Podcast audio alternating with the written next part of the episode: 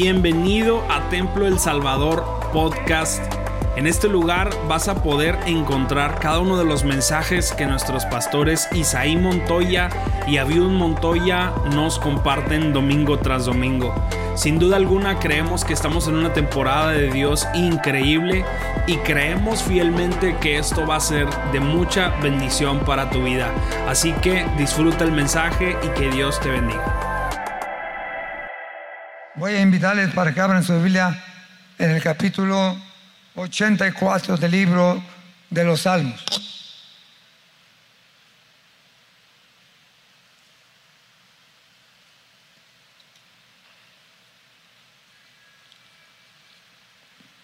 Esta mañana queremos preguntar a todos, ¿alguien lo obligó a usted a venir aquí a la iglesia? ¿Alguien lo trajo a fuerza aquí a la iglesia? ¿Yo le exijo que venga? ¿Por qué viene a la casa de Dios?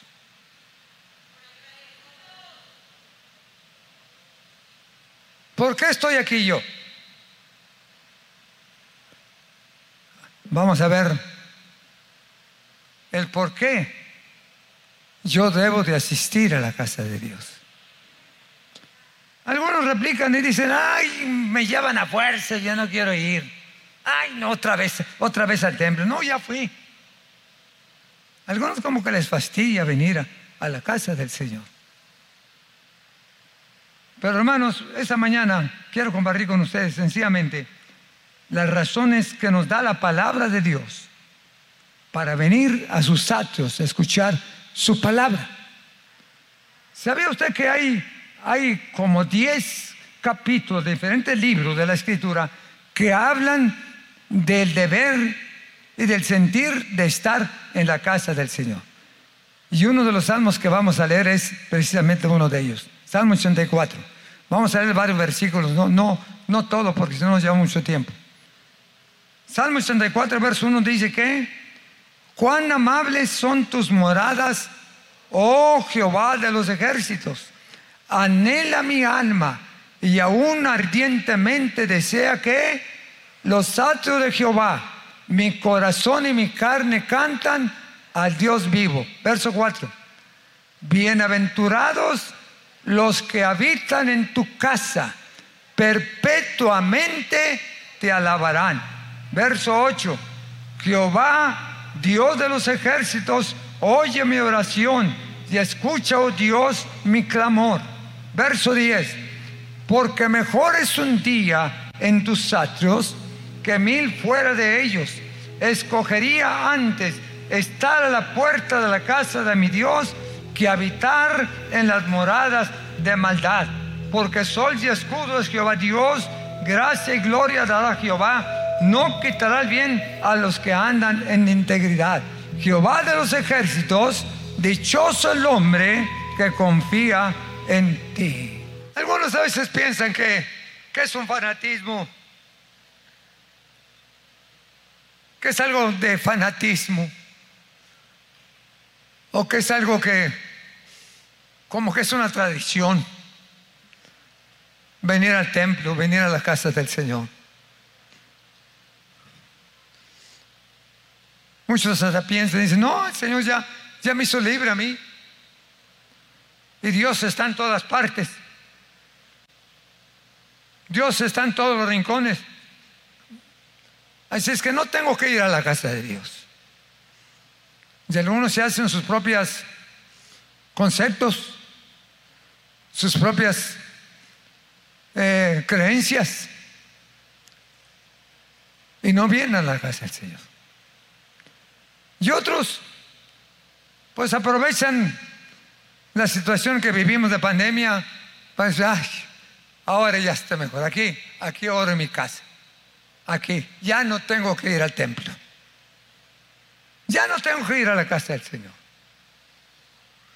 Pero hermanos, cualquier concepto que usted tenga, cualquier filosofía que usted se forme, o cualquier creencia que se haga sobre el templo, sobre la casa de Dios. No justifica de ninguna manera el que usted no venga. ¿Por qué? Porque la casa del Señor no es nada más como una tradición venir. O no es nada más algo porque no tenemos otra cosa que ir o que hacer. No. La casa, la casa del Señor se edificó con un propósito, se hizo con un propósito y nosotros vamos a ver que realmente es un placer, es un deleite estar en la casa del Señor. Yo cada que vengo al templo, nomás abro la puerta y doy un gloria a Dios y levanto mis manos.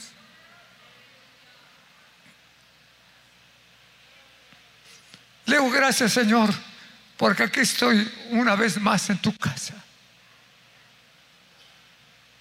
Y aunque no estoy en el altar, quizás no estoy aquí en el santuario, pero en todos los rinconcitos se puede sentir el ambiente de que Dios llena su templo con su gloria, de que Dios llena su casa con su gloria, de que Dios escuche su oración en cualquier rincón donde usted se hinque a orar. ¿Por qué asisto a la casa de Dios? ¿En qué nos ayuda el venir a la casa del Señor, a la iglesia, a adorar su santo nombre? ¿En qué nos ayuda? ¿Y por qué tenemos que venir a la casa del Señor? No olviden que la palabra del Señor nos dice que el inicio de la casa de Dios no fue nada más por gusto, ni tampoco fue algo, algo que inventó X religión o X, X filosofía, no. El estar en la casa del Señor fue una idea de Dios. Dios mismo crió y puso en el corazón de sus siervos la idea de hacer una casa para honrarle a Él. Cuando estaba en el desierto, mandó que le hicieran un tabernáculo y levantaron el tabernáculo. Y ahí se manifestaba Jehová en el tabernáculo. Lea usted todo lo que tiene que ver allí en el libro de Éxodo. Que se manifestaba en el tabernáculo y Dios hablaba a Moisés y a los sacerdotes allí en el tabernáculo. Pero después terminó su viaje por el desierto, entraron en otra parte de la historia y entonces ya el pueblo comenzó a demandar un rey y, al fin Dios les escuchó y les puso un rey. El primer rey fue Saúl, uno de los reyes, mejor dicho, fue Saúl. Y después fue David. Y cuando estaba David en el trono, cuando David estaba ya algunos años en el trono, Dios le ordenó que le edificara una casa a Jehová antes de morir. Y lo establece la escritura. Capítulo 7 de 2 Samuel y verso 5 dice, ve y di a mi siervo David, así ha dicho Jehová de los ejércitos, tú me has de edificar una casa en la cual yo more tú me vas a edificar una casa en la cual yo pueda morar. Y en el verso 13 de ese capítulo 7 de 2 Samuel dice, Él edificará casa a, a mi nombre y yo afirmaré para siempre su trono. Yo afirmaré para siempre su trono. Me edificará casa. Dios le ordenó a David que le edificara templo, que le edificara casa. Y desde entonces David quiso edificarlo, pero Dios le dijo a David, no, tú no lo vas a poder edificar, porque tus manos han sido sanguinarias y tú no has sido eh, de acuerdo a la rectitud que debe de tener, sino que el que la va a edificar va a ser tu hijo, Salomón. Y Salomón se dedicó a edificar la casa de Dios. Fue un grandísimo templo. Ahí describe todo, medidas, materiales y todo, ahí en el libro de Crónicas. Se edificó la casa. En el capítulo 7 de Segunda de Crónicas habla sobre la dedicación de la casa de Jehová. Y dice, cuando Salomón acabó de orar, dice, descendió fuego del cielo y consumió el holocausto y las víctimas y la gloria de Jehová llenó la casa.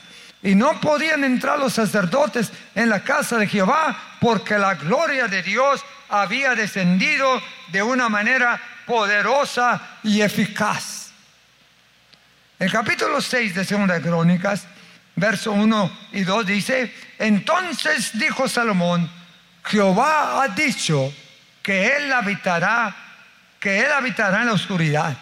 Yo pues he edificado una casa para que sea morada para ti, oh Jehová, y una habitación en que tú mores para siempre. Te edificaré una casa.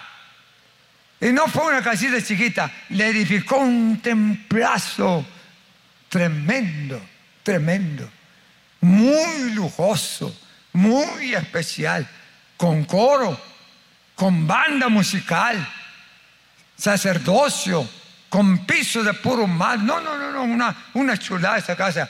No, no, la puedo imaginar en todo porque mi mente no me alcanza. Pero puros materiales de primera le edificó la casa. Es más, usted sí, pero se acabó. No, no se ha acabado. Se medio derrumbó, pero la volvieron a edificar. Entró Ageo y levantó la casa otra vez, el templo de Dios. Y entró también eh, Zacarías y comenzó a profetizar. Y entraron Zorobabel para edificar. Y entraron todos ellos para que la casa de Dios se levantara nuevamente.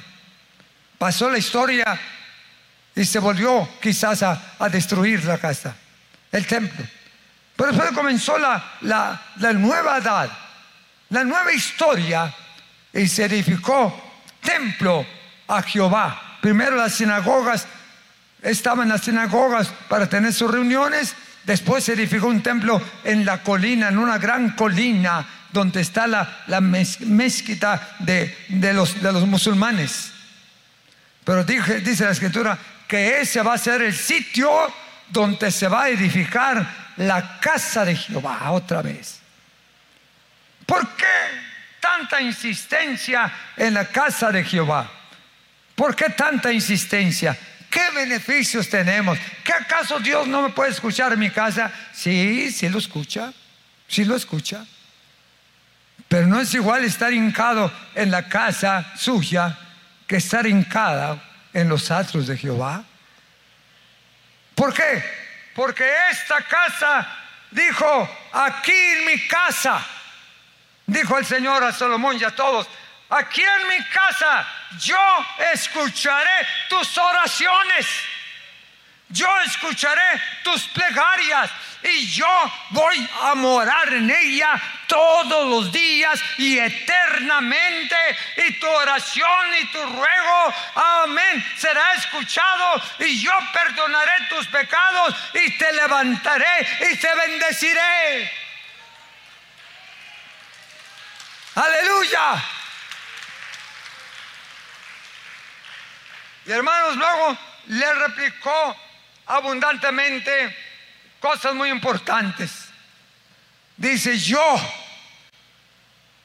voy a tener mis ojos puestos sobre mi casa de día y de noche. Capítulo 6 de Segunda de Crónicas.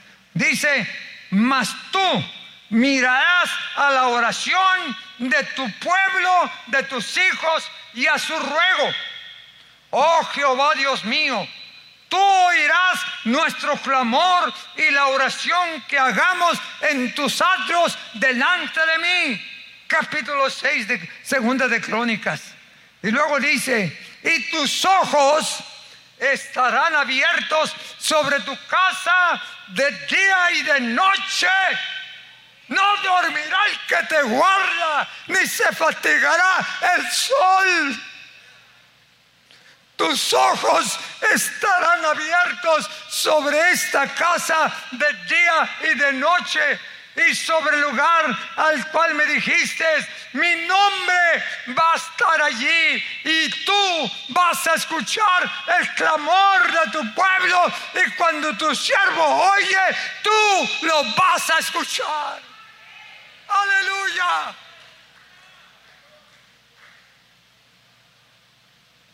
En otras palabras, Dios prometió, prometió estar en su casa de día y de noche. De día y de noche. De día y de noche. Porque tú puedes venir en la madrugada y Dios te escucha. Puedes venir temprano y Dios te escucha. Y puedes venir en la mediodía y Dios te escucha. Y puedes venir a la velada y Dios escucha. Mis ojos estarán abiertos sobre mi casa de día y de noche. Y yo oiré vuestros ruegos y vuestras oraciones cuando tú te acerques a mí. Te oiré mis oraciones. Por eso es que cuando venimos a la casa del Señor, sentimos algo especial.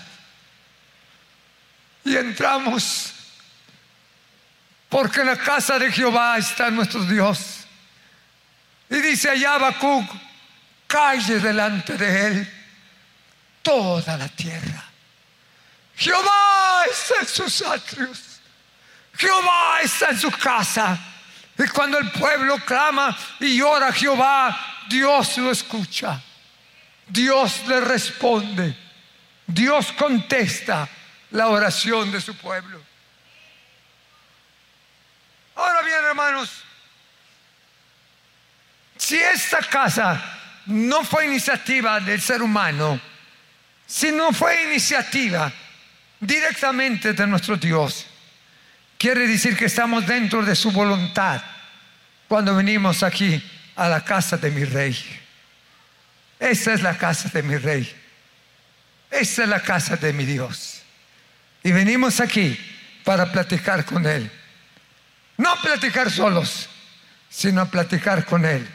Yo le hablo y Él me contesta. Yo le digo y Él me escucha. Yo le, le invito para que venga a mi corazón y viene a mi corazón. Yo le hablo y Él escucha mi oración. ¿Qué tan importante es que usted y yo vengamos a la casa del Señor? Allá en el aspecto secular hay muchos comentarios.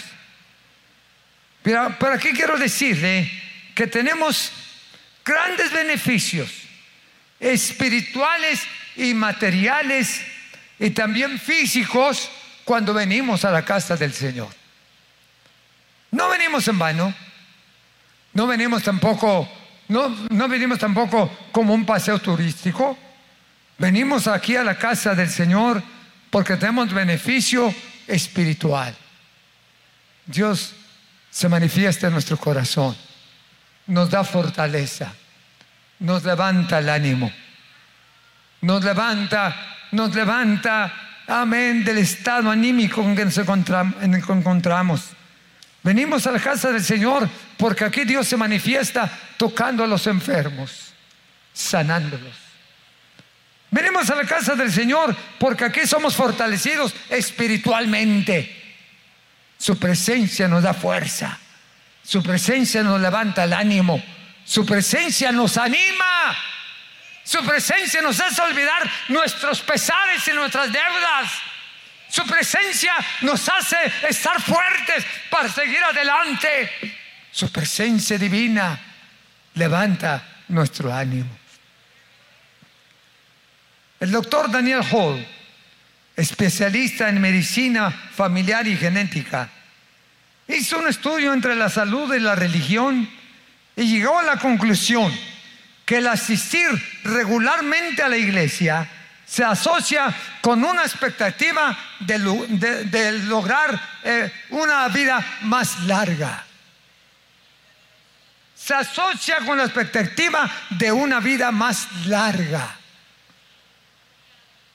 Si usted es fiel al Señor y, asiste a la casa de Dios cuantas veces pueda, dice, yo te prolongaré tus días. santo, santo. Ayer estuve yo en una reunión allí en Reynosa que tenía que hacer un oficio y entregar una placa ahí a la presidenta municipal, que es una cristiana ahí de Reynosa. Y estaban dándoles honor a los, a los pastores más ancianos. Dije, no, pues ya, ya los pastores ancianos yo creo que ya son pocos. Y estaba una mesa central allí en ese salón, como de unos 60 o 70, a lo mejor hasta más. Y yo veía esa mesa central y dije, pues, ¿quién será toda esa gente que está ahí sentada? Y los otros pastores en las otras mesas, a nosotros nos tienen una mesita ahí enfrente. Y yo, pues, ¿por qué tanta gente eh, en, esa, mesa central? Y cuando ya llegó el momento de reconocer, eh, de reconocer a, los que tenían muchos años en el Señor, dije, pues van a ser pocos, yo creo.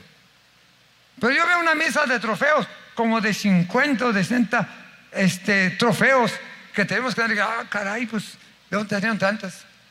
Nada, hermano, los hermanitos de la, mesa central. El que menos tenía años de servir al Señor eran 52 años de caminar con Dios y que tenían 83 y 84 años de vida. Y, luego pasó uno no, que tenía 95 años de vida y recibió dos trofeos y estaba todavía predicando. Dije, ay caramba, y luego una ancianita que la, ayudaron a caminar y tenía 87 años y 57 de pastora. ¿Vale? Oiga, fue una, fue una desfile de puros ancianos y ancianos de arriba de 70, de 75. Yo, yo me hacía un ladito, dije, ay caramba, pues creo que ya me brincaron a mí. yo que iba a rejuvenecerme, pero creo que que, no me tuve que, que poner parejo con ellas y con ellos. Hermanos, arriba de 75, 70 años, recibieron más de 50 un trofeo por su trabajo en el Señor, por comenzar obras y también por ser pastores, algunos, aunque ya nada más, nada más pastores honoríficos, pero que estaban todavía con vida, otros porque fueron fundadores de iglesias, estaban allí, y otros porque levantaron obra nueva en otros lugares, y otros porque fueron al campo misionero y, y predicaron el evangelio en diferentes lugares. Más, más de 30, de 40 trofeos a un grupo de ancianos arriba de 70 años. Ah. Estar en la casa del Señor nos da vida. Amén. Nos da energía. Mira, Ramiro, yo aquí ahí la llevamos a la paz.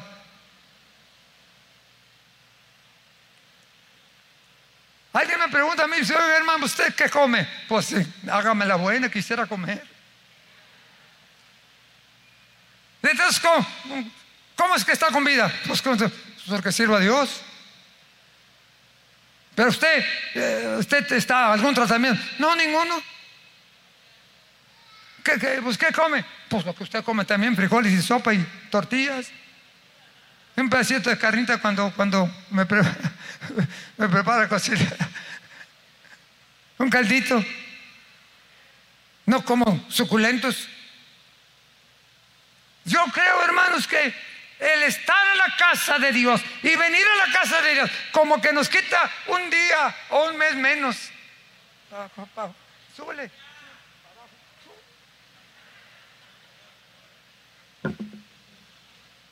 Observar el reloj de Dios. Ya no te voy a marcar años. No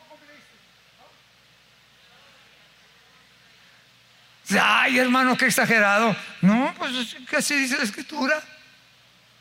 Así dice la escritura. Dijo el doctor Hall y descubrió que el venir a la casa de Dios, el asistir a la iglesia, dice, le da una expectativa de más años de vida. ¿Por qué? Porque viene aquí y se fortalece. Viene aquí y Dios lo toca cuando está enfermo.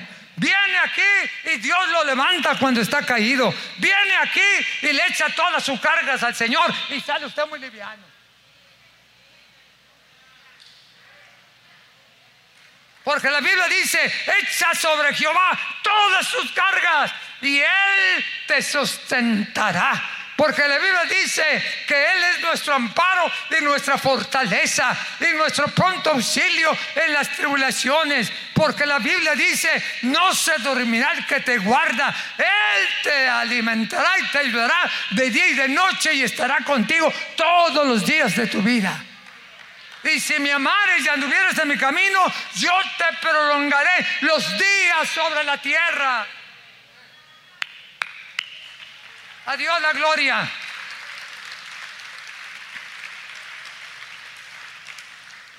El doctor Nim Hammer, descubridor del llamado gen de Dios, dice que los estudios médicos han probado que un año de práctica y atención a su relación con Dios significa un mes más de vida. Es lo que dice el doctor Hammer, que su relación con Dios significa tener un mes más de vida. Y no nada más esos doctores, yo encontré varias personas que, que son científicos y dicen lo siguiente, como este que está aquí, hay varias cosas importantes. Dice, un estudio dirigido por el epidemiólogo Jeff Levine, los adultos mayores que se consideraban religiosos y que tenían muchos, eh, tenían muchos menos problemas de salud y su vida en general era mejor que los que no eran religiosos. Los que son más apegados a Dios son los que se consideran hermanos con menos problemas. ¿Por qué? Porque Dios es nuestro descanso. Dios es nuestra fuerza. Dios es nuestro ayudador. Un psicólogo muy prominente de la Universidad de Duke en Estados Unidos dijo, la asistencia a algún lugar de culto está relacionado con tasas más bajas de depresión y angustia según un estudio hecho por la Universidad de Duke entre casi 4.000 adultos mayores. La asistencia a algún lugar de culto está relacionada con tasas más bajas de depresión. Menos estrés, dijo el doctor Herbert Benson, menos estrés. Benson ha dicho, ha descubierto que se puede producir una reacción contraria combinada, combinando dos, dos pasos. Repetir una oración y una plegaria al Altísimo Dios. Darle palabra, escuchar alabanzas y tener movimientos y hacer caso a la palabra de Dios y al toque de Dios para que tú puedas tener limpieza de mente y tengas paz y tranquilidad. Eso dicen los científicos. Pero ¿qué nos dice Dios? No, si eso dicen los científicos. Pues ahora Dios, pues, ¿qué te falta? Venir a la casa de Dios es venir a refrescarnos. Porque la palabra es como agua viva. Nos refresca del calor de las pruebas, del calor de, las, de los problemas, del calor. Un refresco nos refresca y nos aviva, nos bendice de una manera especial. ¿Qué dijo el salmista en el salmo que acabó de el 84? Cosas muy importantes que él dijo aquí en este salmo. Y vamos a ver unas, unas cuatro nada más. Dice el salmo 84, cuán amables son tus moradas, oh Jehová de los ejércitos. Cuán amables son tus moradas, oh Jehová de los ejércitos. Mi alma anhela y desea ardientemente los atrios de Jehová. Mi corazón y mi carne cantan al Dios vivo. Hermanos, es un deseo de adentro. Es un deseo del alma el venir a la casa del Señor es el deseo de toda persona que conoce a Dios y que tiene su naturaleza espiritual. Porque el hombre no es nada más físico, no es nada más material. El hombre es una naturaleza tripartita, alma, cuerpo y espíritu. Y el alma y el espíritu claman a Dios. Mi alma tiene sed de Dios y desea ardientemente los atrios de, Jehová. Y mi carne, mi corazón y mi carne cantan al Dios de mi vida. Hermanos, de adentro hay el anhelo de estar en los atrios de Jehová. El anhelo de platicar con Dios es el deseo del alma. Cuando David se había, hermanos, ausentado en la casa de Dios porque era perseguido de todos sus enemigos, él cómo anhelaba estar en los atrios de Jehová. Y él lo expresa en sus salmos. Lea usted todos los salmos cuando era perseguido por, por Saúl y sus enemigos y tenía que refugiarse en las montañas y en las cuevas. Él decía, como el siervo brama por las corrientes de las aguas, así clama por ti. Oh Dios, así clama por ti, oh Dios, mi alma, mi alma tiene sed de Dios, del Dios vivo. ¿Cuándo vendré y me presentaré delante de Dios? Fueron mis lágrimas mi pan de día y de noche, mientras me dicen todos los días, ¿dónde está tu Dios? Me acuerdo de estas cosas y derramo mi alma dentro de mí, de cómo yo fui con la multitud, con voz de cántico, de alegría y de alabanza del pueblo en fiesta. ¿Por qué te abates, oh alma mía? ¿Y por qué te conturbas dentro de mí? Espera en Dios. Espera en Dios porque yo te tengo que alabar y porque tú eres mi salvación, Dios mío y mi ser mío. Es el anhelo del alma.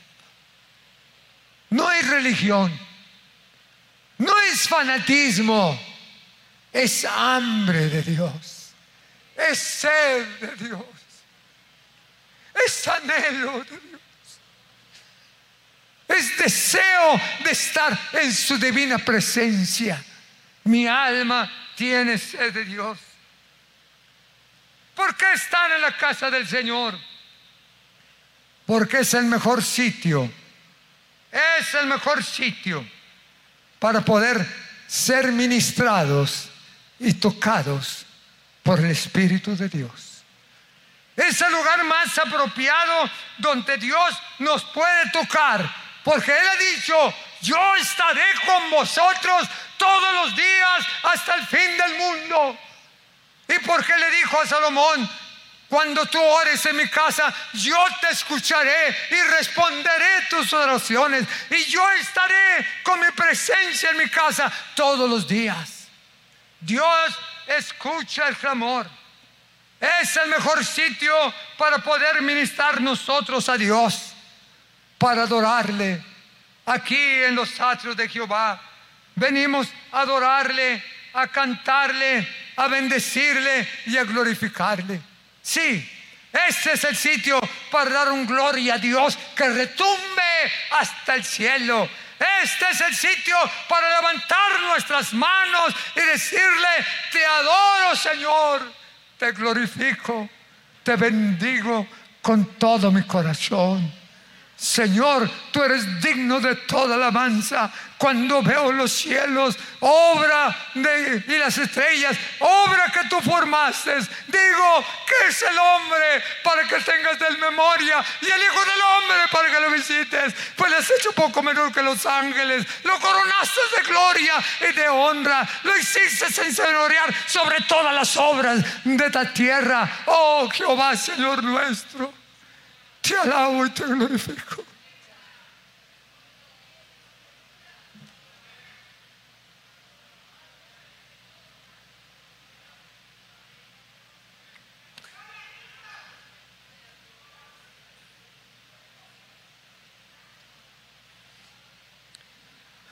Los momentos más dulces,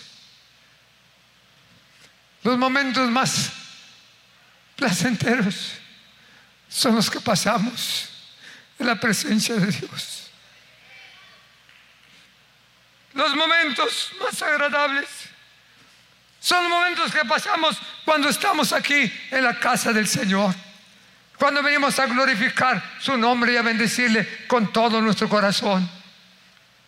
En el Salmo 27 agrega el salmista otro de sus, de sus versos, en el versículo 4, cuando dice, una cosa he demandado Dios a Jehová, que esté yo en la casa de Jehová todos los días de mi vida.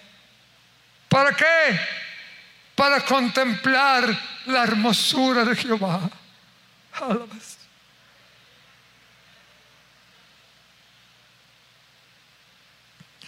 Para contemplar la hermosura de Jehová y para inquirir en su santo templo. Estar en tus atrios todos los días de mi vida. No hay lugar más dulce y más acogedor para presentarnos con nuestras oraciones que la casa del Señor. Es el lugar ideal para tener un encuentro con Dios. Es el lugar más indicado para que Dios escuche nuestras oraciones. Es el lugar más indicado para encontrar el descanso de mi alma. Amén. Cuando entramos a la casa del Señor, Dios derrama bendiciones en nuestras vidas. El salmista dijo, porque mejor es un día en tus atrios que mil fuera de ellos escogería antes estar a la puerta de la casa de Dios que habitar en las moradas de maldad. Estar en la casa del Señor es para ser fortalecidos en nuestra vida espiritual. Y tenemos tres ingredientes poderosos cuando estamos aquí. Recibimos paz, recibimos fortaleza y recibimos poder del Espíritu y recibimos su presencia aquí en la casa del Señor. Oh, Dijo Martín Lutero, ¿cómo extraño estar en la casa de Dios? No debemos de abandonar la casa, dijo el apóstol Pablo en capítulo 13 del libro de los Hebreos. ¿Por qué hay que estar en la casa del Señor? Aparte de todo ello, porque es un gran legado que se nos ha entregado. Yo nací en este templo.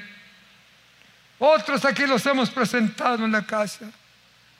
Cientos hemos presentado aquí en la iglesia. Cientos hemos bautizado aquí en el bautisterio, en la casa del Señor. Es un legado. Yo no me debo desprender, porque si me desprendo, no me va a ir bien. Si me desprendo, me desconecto de la savia verdadera. Si me desprendo, pierdo el contacto con mi Dios. Si me desprendo, no puedo sentir el toque de la mano.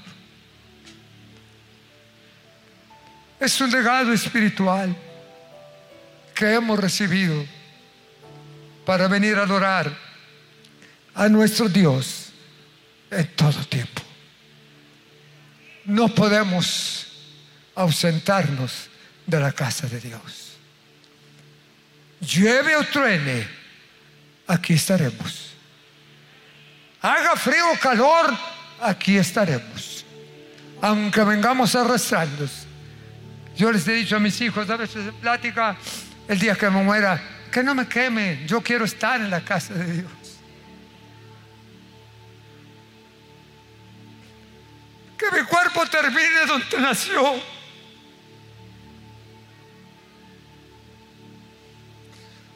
Porque aquí encontré todo lo que mi vida necesitaba. Porque aquí encontré todo lo que mi alma requería. En estos atrios, quizás los más humildes, porque antes el templo era de madera, el piso de, de tierra. En esos atrios, allí me revolqué sintiendo su presencia, sintiendo su gloria Allí recibí el llamado de Dios para ser un predicador cuando estaba buscando su rastro. ¿Cómo voy a abandonar yo la casa de Dios? ¿Cómo voy a abandonar yo estos atrios viejos o nuevos, defectuosos? Quizás no sea una catedral muy elegante, pero no es lo elegante lo que nos hace sentir su presencia. Es el corazón contrito y humillado que está delante del Señor. Nunca vaya a caber en su boca ni en su mente el dejar de asistir a la casa del Señor. Quizás usted diga, pero no he logrado nada, sigo igual. Pues cuídese, porque si, queda, se queda afuera y se olvida de Dios, a lo mejor hasta le va peor. Estemos en la casa de Dios. Hagámosle calor al Señor. Juntémonos como carboncitos encendidos. Y deja que el Espíritu Santo encienda tu vida. Encienda tu corazón. Y que en esta tarde que estamos aquí, ante la presencia divina del Todopoderoso, ante la majestuosa Trinidad del Padre, y del Hijo y del Espíritu Santo, decimos, Señor, toca, toca, que no me vaya como bien, como vine, que no me vaya como vine, sino que sienta el toque maravilloso tuyo y me vaya con la confianza de que tú has escuchado mis oraciones y en su momento me vas a contestar mis plegarias. Quiero estar contigo en tu casa de día y de noche, porque mejor es un día en tus atrios que mil fuera. Muchas gracias por quedarte hasta aquí con nosotros. Recuerda que también puedes encontrarnos en A Corazón Abierto podcast, en donde encontrarás charlas con nuestros pastores, con miembros del staff y con muchas personas más. Así que nos vemos la próxima semana. Muchas gracias y hasta luego.